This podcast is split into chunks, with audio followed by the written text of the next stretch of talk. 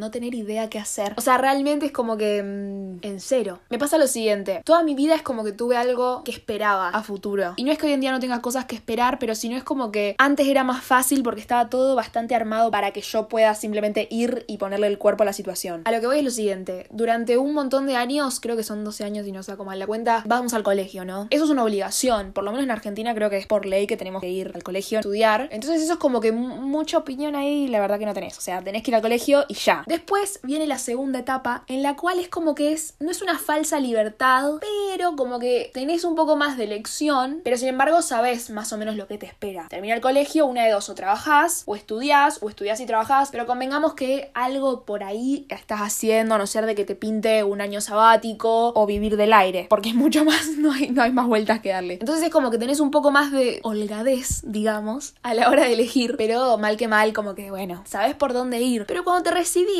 el paso siguiente sería, el lógico en realidad, sería, bueno, vas a trabajar. Yo me recibí hace relativamente poco, bueno, sigo diciendo relativamente poco, ya es el año pasado, ¿no? Pero me recibí a finales del año pasado, después vinieron las vacaciones y bueno, recién ahora es como que está arrancando el... Es una excusa esto, ¿no? Pero técnicamente ahora es como que está arrancando el año polenta y me estoy poniendo a pensar un montón de cosas y como que me está cayendo la data de un montón de cosas. Es como que yo me agarré y me puse a pensar y digo, bueno, a ver, me recibo, trabajo, me jubilo y me muero. O sea, y cuando uno lo piensa así, te asustás. O sea, realmente es como que yo digo, ay, se me fue la vida, listo. Y es como re drástico, pero yo también siento que hoy en día generacionalmente hay un cambio muy grande en la manera en la que uno ve el trabajo y lo que decide hacer a la hora de trabajar, marcar ciertos límites, ¿no? De no vivir trabajando, sino que trabajar para poder vivir y, digamos, darte ciertos lujos, pero que tu vida no pase lisa y llanamente por el trabajo. Tener un poco de, vida social, de disfrute, o en parte convertir esos hobbies en trabajo, que tal vez no es lo más sano porque se desdibuja. Cuando pasa a ser un trabajo, cuando pasa a ser tu fuente de ingreso, lamentablemente, por más de que lo disfrutes, deja de ser tu hobby, porque dependes de eso para vivir. Entonces es algo sumamente debatible. Pero a lo que voy es que hoy en día siento que hay más espacio para el decir, ¿y ahora qué hago? Siento que antes, quizás la generación de mis papás, mucho peor la generación de mi abuelo, es como que, bueno, terminaste lo que sea que estudiaste, si es que estudiaste, y trabajás. Tratás de hacer carrera en una misma empresa o en un mismo lugar, no sé, X donde trabajes, y se valoraba mucho el hecho de ser fiel, ¿no? De ponerte la camiseta de un lugar y crecer en ese lugar, ¿no? Y ir escalando en posiciones. Hoy en día siento que hay un trabajo un poco más nómada, nómade, nómada. Tal vez vos empezás en una empresa y después te conviene más la propuesta laboral de otra y te cambiás. En parte también es como que quizás, no sé, a ver, habrá gente que diga, ay, no, nada que ver, pero desde mi punto de vista, siento que hoy en día se valora más cuando un currículum tiene mucha experiencia. Mira, estuvo en un montón de empresas, entonces eso hace que hayas trabajado con distintos grupos, recibió distintas órdenes, estuvo en distintos puestos de trabajo haciendo distintas cosas, es como más versátil la persona, se las ingenia mejor. A ver, flasheando, ¿no? Pero lo que yo creo que hoy en día se valora mucho más eso que hace un par de años atrás quizás no. Y creo que ese hecho de que tal vez hoy en día hay un poco más de libertad, en el que tal vez no es que tenemos que arrancar ya hacer carrera en una empresa particular para ir mejorando, ¿no? Y alcanzar un buen nivel de vida o lo que sea, ¿no? Que quieras alcanzar. También hoy en día las profesiones cambiaron un poco, si bien tenemos las básicas que siguen siendo necesarias, como por ejemplo la medicina,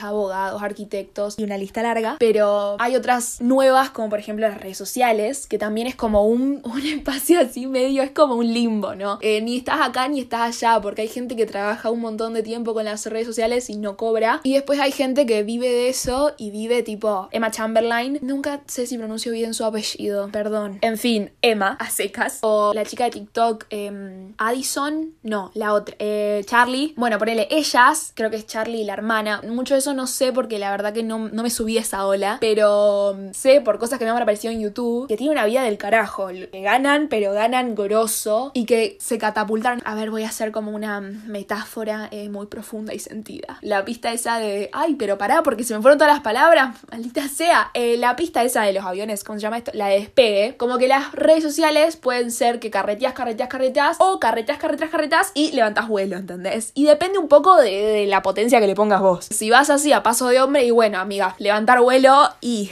nada, milagros. Si le pones garra y ganas, como que siento que podés. Pero es muy complejo, porque más allá que vos decís, ves todos esos videos de gente diciéndote, sí, dale, metele ganas y todo se puede. Que... No, verso. Hay un montón de factores que son claves, que tal vez no es que lo que vos estás haciendo sea malo y que por eso no tenga alcance, pero es porque hay mucha gente haciendo lo que uno quiere hacer y es como que parece que tu contenido nunca va a llegar porque hay un montón de otra gente rompiéndola que tiene mucho más alcance. Y yo hace poco, a decir verdad, es como que era algo que me súper preocupaba, pero hace poco es como que empecé a entender que no es una torta esto, que no es que si alguien se comió ese último pedazo, ya está, chau, te quedarás con hambre. No, hay lugar para, para todas las personas y para todos los creadores, pero tal vez hay un problema en cuanto a la facilidad a la hora de difundir los contenidos, que tal vez hoy en día con TikTok, que por ejemplo es una red social un poco más nueva, es más fácil que tu contenido se distribuya masivamente y no así lo que sucede en YouTube o en, mismo en Instagram, que si bien Instagram es un toque más nuevo que YouTube, sigue siendo muy difícil que te aparezca alguien random. En el explorar te suelen aparecer cuentas que quizás no seguís, pero es relacionado a lo que vos ves, entonces no te aparece nada nuevo. En los sugeridos, no sé si les pasa a ustedes, pero a mí por lo menos me pasa que me recomienda a toda gente,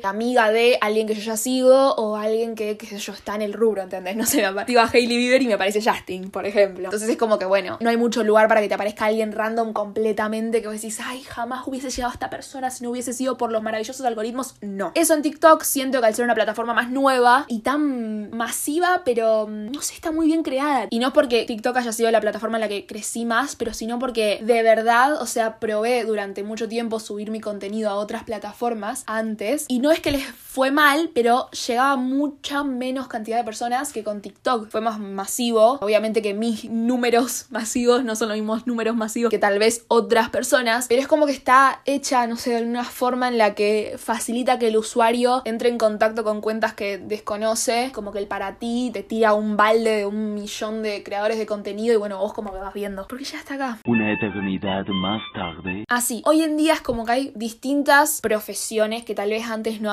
o cosas para hacer que pueden llegar a la larga a convertirse en un ingreso para vos, que tal vez en el pasado ni se contemplaba, ¿entendés? Y era más visto como una pérdida de tiempo. Y esto me pasa a mí, por ejemplo, mis papás ya es como que entienden más por dónde va la mano y por dónde quiero llevar yo mi carrera profesional, pero al principio siempre se discutía mucho, sobre todo tal vez mi abuelo, que es más de otra generación 100%, que me veía con el celular. Mi primer celular smartphone me lo compré yo, onda, ahorrando, ahorrando, ahorrando cuando era chica y creo que habré tenido, no sé, 11, 12 años porque me acuerdo que iba muy de la mano con el momento en el que se creó Instagram, rondando esa época y es ahí cuando yo le empecé a meter un montón de pila, entonces es como que me descargaba un montón de aplicaciones y hacía un montón de edits y, y, subía cosas a Instagram, eh, tenía como 48.500 cuentas en Instagram porque estaba, estaba encontrando mi sitio, ¿no? Llegué a hasta una cuenta de fundas de celulares que me gustaban, porque ni siquiera es que las hacía yo, no, no, no, no, no. a mí me gustaban y yo subía fotos de fundas de celulares porque estaba muy al pedo y no entendía muy bien para qué servía, entonces empecé a hacer cosas random con Instagram y tocando, tocando, tocando, uno aprende. Depende para qué usa esa frase, pero bueno, en este caso es como que yo fui muy autodidacta y aprendí, pero en esos momentos en los que yo era chica y me pasaba un montón de tiempo enfrente al celular y tal vez me desvelaba, yo soy muy de trabajar de noche, es como que soy mucho más productiva de noche que de día y el mundo no funciona así, entonces cualquier persona que te ve de noche despierta es como que te dice, ay, ¿cuándo te vas a ir a dormir? Bla, bla, bla. Hoy en día, que estoy un poco más grande, me estoy adaptando más a cómo se supone que debemos vivir, pero cuando era más chica es como que duraba mucho más de noche despierta y era muy productiva. Sin ir más lejos, en la facultad me pasaba lo mismo hace poco tiempo atrás y me, acordaba de que mi papá se asomaba y eran como las 5 de la mañana y se asomaba en la puerta de mi habitación y me decía, Magali, tipo, andate a dormir, o sea, ya está, apaga el celular, qué sé yo. Y yo seguía, viste, editando videos, editando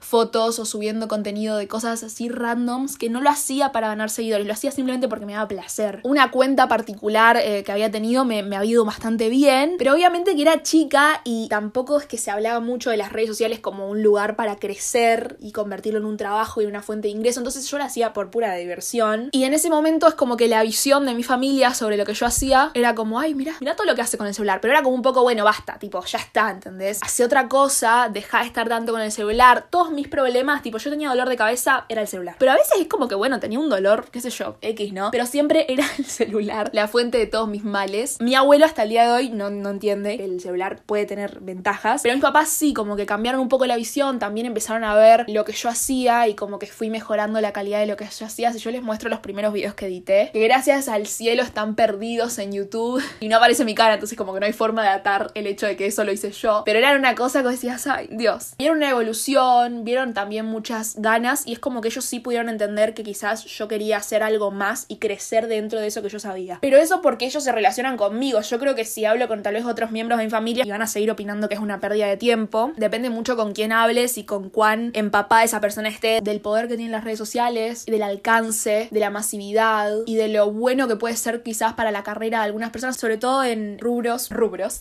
como el mío, que es tanto de la comunicación, de la difusión, de la información, de dar a conocer cosas. Mi carrera puntualmente es bastante útil, pero son el tipo de cosas que en los primeros pasos no te suelen generar un ingreso. Entonces, las personas cuando ven que estás trabajando, pero no te está generando un ingreso, sos un vago que no hace nada, que está perdiendo el tiempo. Ahora, ¿cómo yo puedo hacer que ese trabajo me genere un ingreso si hoy en día no hago el sacrificio, digámosle, de hacer ese trabajo sin ninguna remuneración? Es imposible, o sea, si yo hoy en día no cedo eso, en el futuro nunca voy a poder llegar al momento en el que alguien me valore mi trabajo lo suficiente como para pagarme por lo que yo estoy haciendo. Yo de por sí valoro mi trabajo porque yo soy la que le pone el cuerpo y el tiempo, pero me pasa mucho que me da vergüenza quizás en algunas reuniones ya sea con amigas o con familiares en los cuales es como, ¿y qué estás haciendo vida? Y es como, y estoy con las redes sociales y, ay, te pagan. No, no. Entonces es como, ah, bueno, ¿y de qué trabajas? Y es como...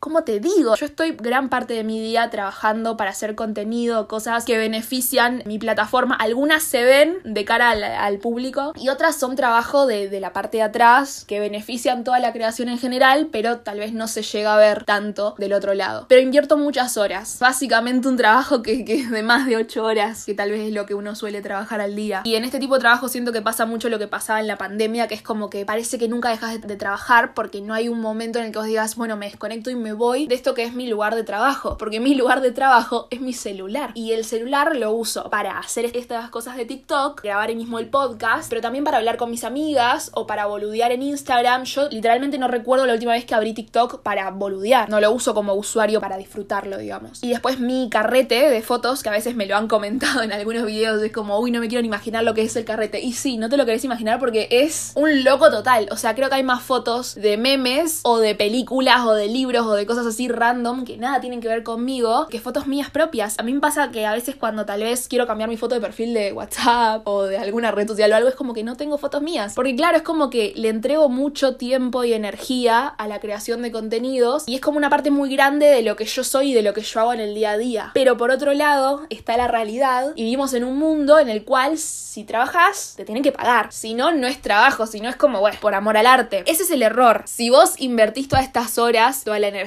y toda esta dedicación es un trabajo. Debería ser considerado un trabajo. Pero volvemos a lo mismo, de que socialmente no está visto de esta forma, entonces es como que a uno que le está poniendo el cuerpo a la situación le genera una tristeza, porque parece re de, drama queen, pero les juro, es como un garrón, porque yo la verdad que paso un montón de tiempo al día trabajando en esto y quizás cuando alguien me pregunta, ¿qué haces vos? Yo realmente me siento una vaga, me siento que no hago nada en mi vida. Y no, estoy literalmente haciendo un montón de cosas todos los días y me despierto súper temprano y tengo una rutina sumamente armada de, qué hora a qué hora desayuno, a qué hora me despierto, cuánto tiempo le dedico a armarme la cama, cuánto tiempo ordenar el espacio que voy a estar habitando. Yo tengo una rutina armada, pero claro, llega el domingo, hablo con mi familia y parece que estuve toda la semana rascándome, mientras que yo sé que no. Pero es re difícil explicarle a alguien que tal vez no está tan metido en el tema que lo que vos estás haciendo es un trabajo y que si bien hoy en día no te está dando las ganancias que esperarías o que deseas que te den, esperas que en el futuro, con todo el empeño que le estás poniendo, sí suceda. Y esto me lleva al inicio en realidad del episodio, que es como que siento que no estoy haciendo nada, es como, ¿y ahora qué, qué, qué se supone que tengo que hacer ahora? Porque claro, yo para mí estoy trabajando, pero de cara al mundo, no. Desde que soy chica es como que yo nunca quise trabajar en relación de dependencia, pero es como que parece un paso obligado. Como, ay, pero bueno, no vas a tener experiencia en ningún medio. Y era como un gran no en mi cabeza y ahora es como que digo, bueno, no, sí, tal vez sí. Y me pone re mal porque digo, ¿será que yo realmente quiero probar trabajar en relación de dependencia o es que socialmente me hicieron creer que no hay otra forma de trabajar y ser exitoso, por lo menos al principio, si no es bajo el ala de otro. Como que yo antes de recibirme tenía muy planeados en mi cabeza los pasos a seguir. Era como básicamente una escalerita que yo sabía lo que tenía que hacer a continuación porque tenía muy claras esas metas y siento que apenas puse un piecito en el mar de lo laboral, me desdibujé completamente y empecé a dudar un montón de lo que yo siempre quise hacer. Y parece muy de white people problems, pero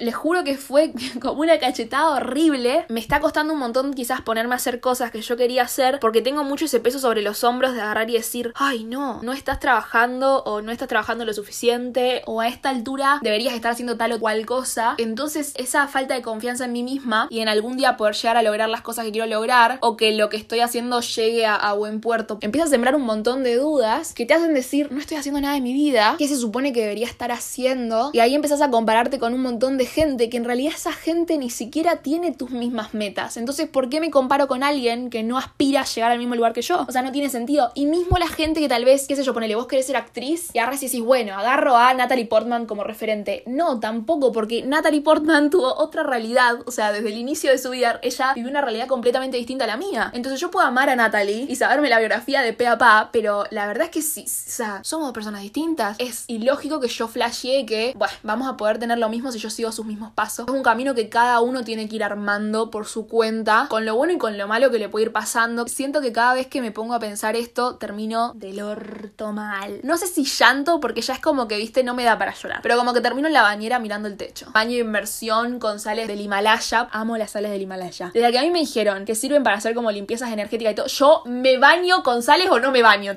Básicamente. Nada, o sea, todas las veces que rendí mal lo del carnet de conducir, baño con sales del Himalaya, por supuesto. Yo soy muy del saumerio, muy de la lámpara de sal, tengo buditas en mi habitación. Nada, es como medio espiritual, un viaje, eh, mi, habitación. Pero nada, soy muy de aprender esas cosas y como que yo les puedo explicar el presupuesto que se me va en saumerio y en sal del Himalaya. Porque la verdad es que ya no sé cuántas veces más voy a tener que resetearme. Si tuviese que sacar toda la presión social que hay a la hora de empezar a trabajar, viviría una vida tan feliz, realmente, porque es como que no habría tanta expectativa, porque a veces ni siquiera es mi propia expectativa, es la expectativa de los que me rodean. Y a veces ni siquiera son mis papás los que tienen expectativa, es como gente más lejana. Y vos decís, creo que ni siquiera sabes mi cumpleaños o mi nombre completo y sin embargo me estás poniendo una presión terrible en los hombros y que le pasa a todos, porque mismo yo he hablado con mi hermana bastante al respecto o con amigas que tal vez están transitando lo mismo que yo, que es como que las preguntas cuando uno conoce a alguien nuevo siempre se reducen a lo mismo, tipo, ¿estás en pareja? Sí, no, bueno, siguiente. ¿Estás en pareja? Ok, ¿te vas a casar? Sí, no, bueno, ¿te vas a casar? Ok. Bueno, ¿vas a tener un hijo? Sí, no, bueno. Bueno, ¿vas a tener un segundo hijo? Porque cuando ya está el primero ya te piden el segundo. Bueno, lo mismo pasa en el campo laboral. Ah, bueno, ¿estás estudiando? Sí. Ay, ¿cuándo te recibís? No, no sé, o en tal momento. Ah, bueno. ¿Y de qué estás trabajando? Ah, bueno. Ay, no estás trabajando nada. Ay, bueno, no, bueno, ya se te va a dar, qué sé yo. Y es como, pará, tipo, pregúntame si quiero que se me dé, no lo sé. ¿Podés frenar un cacho, Norberto? Dame tiempo a que procese mis logros y que vaya viendo lo que me está pasando. Y que trate de ubicarme en este cambio, porque son cambios re grandes. A mí los cambios de por sí me cuestan un montón. Mismo cuando pasé del colegio a la facultad, es como que. oh. Pero también siento que me está pasando lo mismo ahora. Y lo había hablado con mi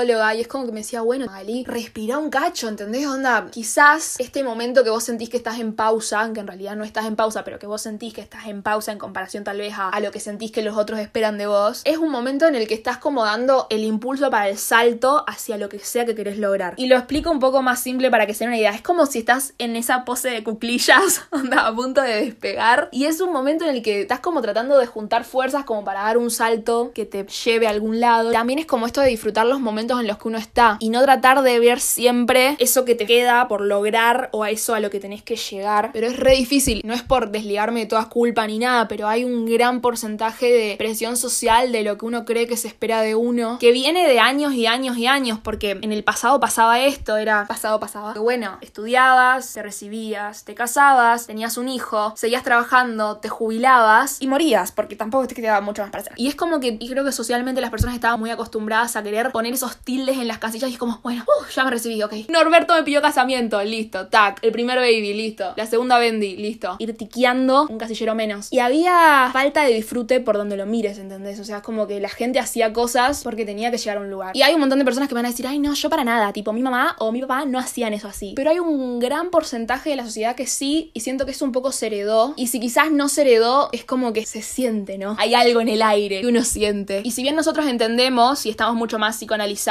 estamos mucho más en contacto con experiencias de un montón de personas, gracias a redes sociales que te ofrecen un abanico de experiencias de otros, ya sea en un video de YouTube o en un post de Instagram o en lo que sea, o mismo libros, ¿no? No, no hay que irnos tan a lo digital, pero quizás un libro de autoayuda bien escrito y vos decís, ah, wow, era el golpe que estaba necesitando. Qué feo igual, ¿no? Porque es como que cuando tenemos que entrar en razones como el golpe, algo menos violento debería ser, como el, el sacudón también es violento. Bueno, no sé, lo que estabas necesitando para hacer ese clic. Y más allá de que tenemos acceso a toda esa información que nos abre los ojos y nos dice, che, mirá, esta no es la única forma de vivir. No te pongas toda esta presión, no, no vale la pena, no vas a acelerar. Es más, toda esta presión va a hacer que estés más cerca de un paro cardíaco que de lograr tu meta. Pero bueno, nada, te lo digo de onda. Y todo eso lo entendemos porque yo no les puedo explicar la cantidad de cosas de autoayuda que he leído o visto. Después, cuando hay que llevarlo a la práctica, se me queman todos los papeles, ¿eh? Olvídate, no te retengo ni una fucking cita de un filósofo contemporáneo. Y empiezo a sentir toda esa presión en el pecho de decir, ay, la puta madre, tipo, basta. No quería envejecer para esto. A mí me vendieron otra película, ¿entendés? Yo agarré, compré mi entrada de cine para ver esta película de la adultez y llego y me cagaron. ¿Quién estuvo a cargo de hacer el tráiler de esta película? Porque no era para nada como se veía. Hay días que digo, wey, basta, ya fue. Que no te importe tanto la opinión de los demás. Pero hay que ser realista. O sea, uno puede agarrar y dársela de, ay, no me importa lo que digan los demás de mí. Incluso quizás es, es, es de verdad. O sea, no te importa lo que digan los demás de vos. Pero cuando ya hay mucha gente que lo dice, o tal vez hay alguien que da en la tecla de lo que te está molestando, te deja pensando. No hay forma de que no te deje pensando. Me parece que es como cuando vos sentís que algo te queda mal y salís y vas a una fiesta con eso que te queda mal y alguien te hace un comentario sobre tu ropa. Es como alguien que valida eso que vos ya estás pensando de vos de antemano. Y es una cachetada horrible y es re feo. Y es difícil salir de esa. Entonces es como que por un lado están las personas que te agarran y te dicen, ay, que te resbale, teflón, teflón, que todo caiga. Y no, teflón, la, tipo, mi cacerola está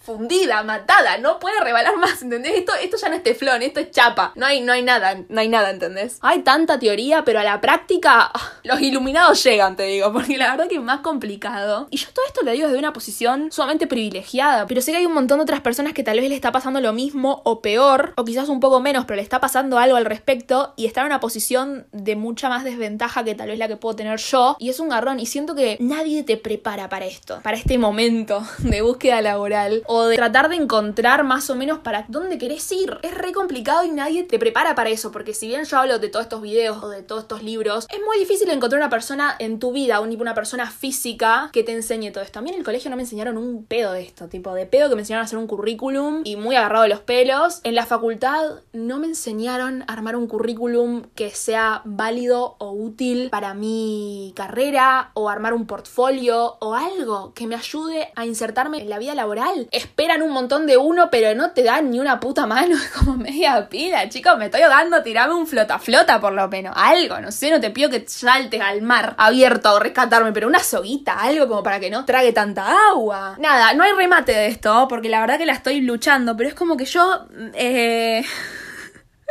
me pongo a pensar de cuál va a ser mi siguiente paso, tipo cuál va a ser mi siguiente obra maestra y digo, mm, no tengo ni puta idea. No tengo ni puta idea y sé que hay un montón de gente que está en la misma y sé que hay gente quizás de mi edad que está trabajando de algo porque siente que tiene que estar trabajando de eso y la está pasando re mal y está teniendo ataques de pánico o ansiedad por lo que le genera eso y es un garrón porque a ver, ojo, no quiero que se malentienda, no es como, ay, bueno, te está costando la vida laboral, bueno, no trabajes, ya fue que alguien te mantenga, porque no, claramente no, hello. Esa no es la respuesta. Pero tal vez a lo que voy es que quizás uno desea trabajar de algo y por presión termina eligiendo otra opción, que supuestamente es la opción segura. Entonces te matás para conseguir un trabajo de eso que ni siquiera es algo que querés, pero porque supuestamente es la opción segura. Y quizás ese otro trabajo, que tal vez visto socialmente no es el mejor, lo dejas de lado, te pasas un montón de horas trabajando en condiciones deplorables, porque no lo digo de, que el empleador sea malo con vos ni nada de eso, no, no, no, sino anímicamente vos estás mal y tampoco rendís de la misma forma, porque si estás mal es mentira que rendís igual que estando bien y a gusto en un lugar. Entonces tal vez si hubieses elegido eso que de verdad querías, trabajabas de otra forma, te predisponías de otra forma a la hora de trabajar y quizás, no soy quien para decirlo, quizás la llevo mal y no, pero quizás te iba, no sé si tan bien como en el otro trabajo, pero te iba más o menos pasable bien y tenías el plus de estar sintiéndote bien mientras lo hacías. Siento que hay un montón de personas que lamentablemente es como que está estudiando cosas que nada que ver a lo que quieren hacer o están trabajando de cosas que nada que ver a lo que quieren hacer, porque tuvieron que hacerlo, porque no hubo tanto lugar para la elección, porque la presión era mucho más grande. Y es un garrón porque ves gente sumamente frustrada de 23 años y vos decís, no es por ahí. Pero después yo opino de esta forma frente a un grupo de personas y es como que hay un montón de personas que me miran así como diciendo, ay, qué naive de tu parte. Y entiendo, te juro que entiendo que me vean de esta forma, pero por el que vos no te concentras en el hoy. Concentrate de acá a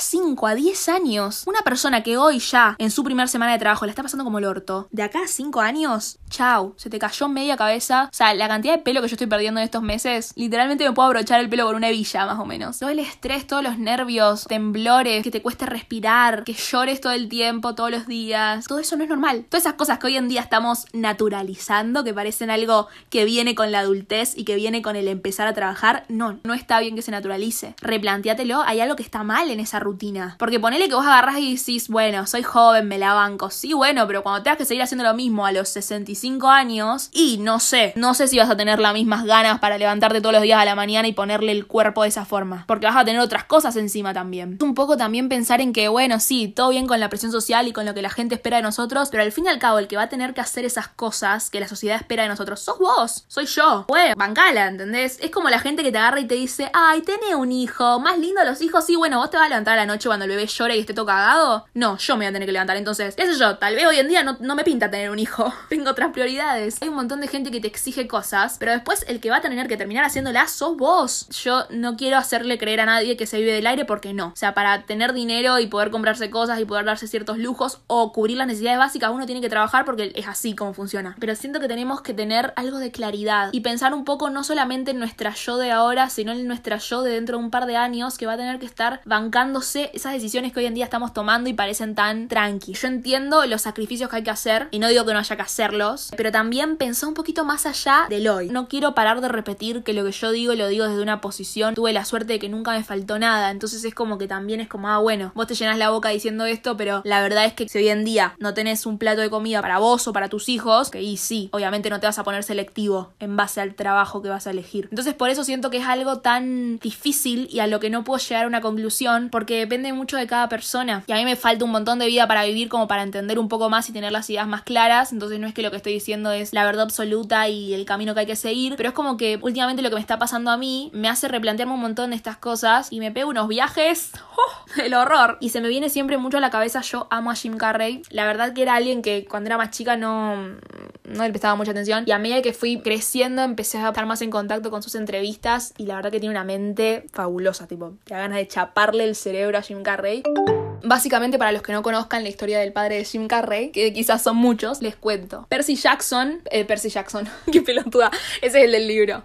Percy Carrey, que es el papá de Jim Carrey, era un saxofonista, tenía su propia orquesta, y amaba eso que hacía, ese lado artístico, pero no era lo que se esperaba para una persona quizás en esa época, entonces él viaja a Estados Unidos como siguiendo ese sueño americano, entonces empieza a trabajar de contador como para mantener a su familia, tratar de encajar más en el sistema o por lo menos lo que se esperaba de un padre de familia en esa época entonces lo que cuenta Jim Carrey es que él no era el mismo padre de antes, digamos, como que se estaba pagando. Y a los 51 años pierde el trabajo. Todo eso que él estuvo haciendo como para sostener a la familia y ese sacrificio de agarrar y decir, bueno, dejo de hacer lo que a mí me gusta. Y chau, se quedó sin trabajo, se quedó sin casa. Y todo eso es como que al padre lo devastó y mismo Jim Carrey, que lo tuvo que ver desde afuera, también le hizo mal. Entonces lo que decía Jim Carrey en este discurso, en esta entrevista, era, cuando sacrificás y fallás, realmente duele. Duele aún más que fallar en lo que amás. Podés fallar en lo que no más, así que mejor hace lo que te gusta. Espero que se haya entendido un poco cómo lo leí, pero básicamente es que esa posibilidad de que las cosas te salgan mal, incluso eligiendo lo que supuestamente, según la sociedad, debería ser lo que te va a dar el triunfo asegurado, no, el triunfo asegurado no lo tenés nunca. Qué sé yo, elijas la profesión de toda tu familia y trabajes en la empresa de tu familia, entonces apenas salís de la facultad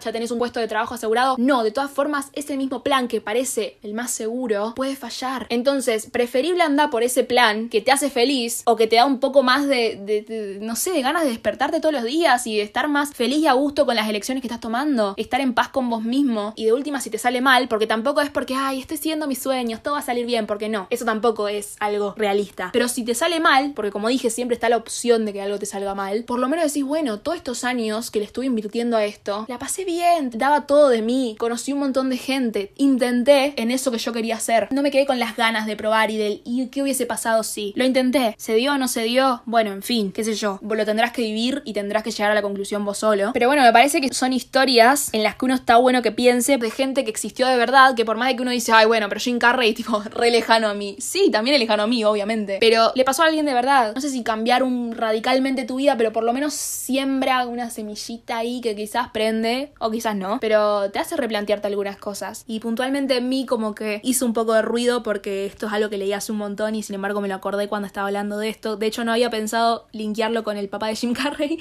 pero mientras lo decía es como que se me vino a la cabeza algo así y tuve que buscar la historia como para refrescar ciertos detalles, como por ejemplo el hecho de que él era contador o saxofonista, pero en alguna parte del cerebro me había quedado eso y siento que estamos todos acá para aprender algo, ¿no? O muchas cosas, no solamente una cosa. Entonces es como que bueno, anda agarrándote de todo eso que te vas encontrando por el camino porque algo deja en tu cabeza y en algún momento te puede llegar a servir y te puede hacer replantearte o preguntarte ciertas cosas que quizás pueden cambiar el rumbo de tu vida. Me puse en modo Cris Morena. Pero en serio, si se puede fallar, si siempre hay una opción ahí abierta a fallar y a fracasar en eso que estamos intentando hacer. Che, por lo menos me llevo el golpe haciendo algo que yo tenía ganas de hacer. Esto es lo que estuve pensando últimamente. Bueno, últimamente hace un par de meses largos. Pero dije, bueno, tal vez está bueno compartirlo con otras personas porque quizás está pasando lo mismo. No soy referente de nada, lógicamente, pero qué sé yo, tal vez todos en el mismo barco de incertidumbre nos podemos ayudar un poco. Creo que no, no ayudarlos no los puedo ayudar porque no llega a ninguna conclusión. No tengo ninguna respuesta ni siquiera para mi propia vida ni para lo que yo voy a hacer porque estoy ahí como en un ¿qué carajo hago? Sigo en el ¿y ahora qué? Pero bueno, estaba pensándolo y dije, bueno, ya que voy a pasar tanto tiempo dándole vueltas en mi cabeza, por lo menos lo grabo y hago un episodio para el podcast, ¿no? Ok. Eso ha sido todo, gracias por quedarse hasta el final. Como les digo siempre, si me quieren ayudar, me pueden invitar a un cafecito para ir mejorando la calidad del podcast y en realidad de todos mis contenidos. Y sin más, bye.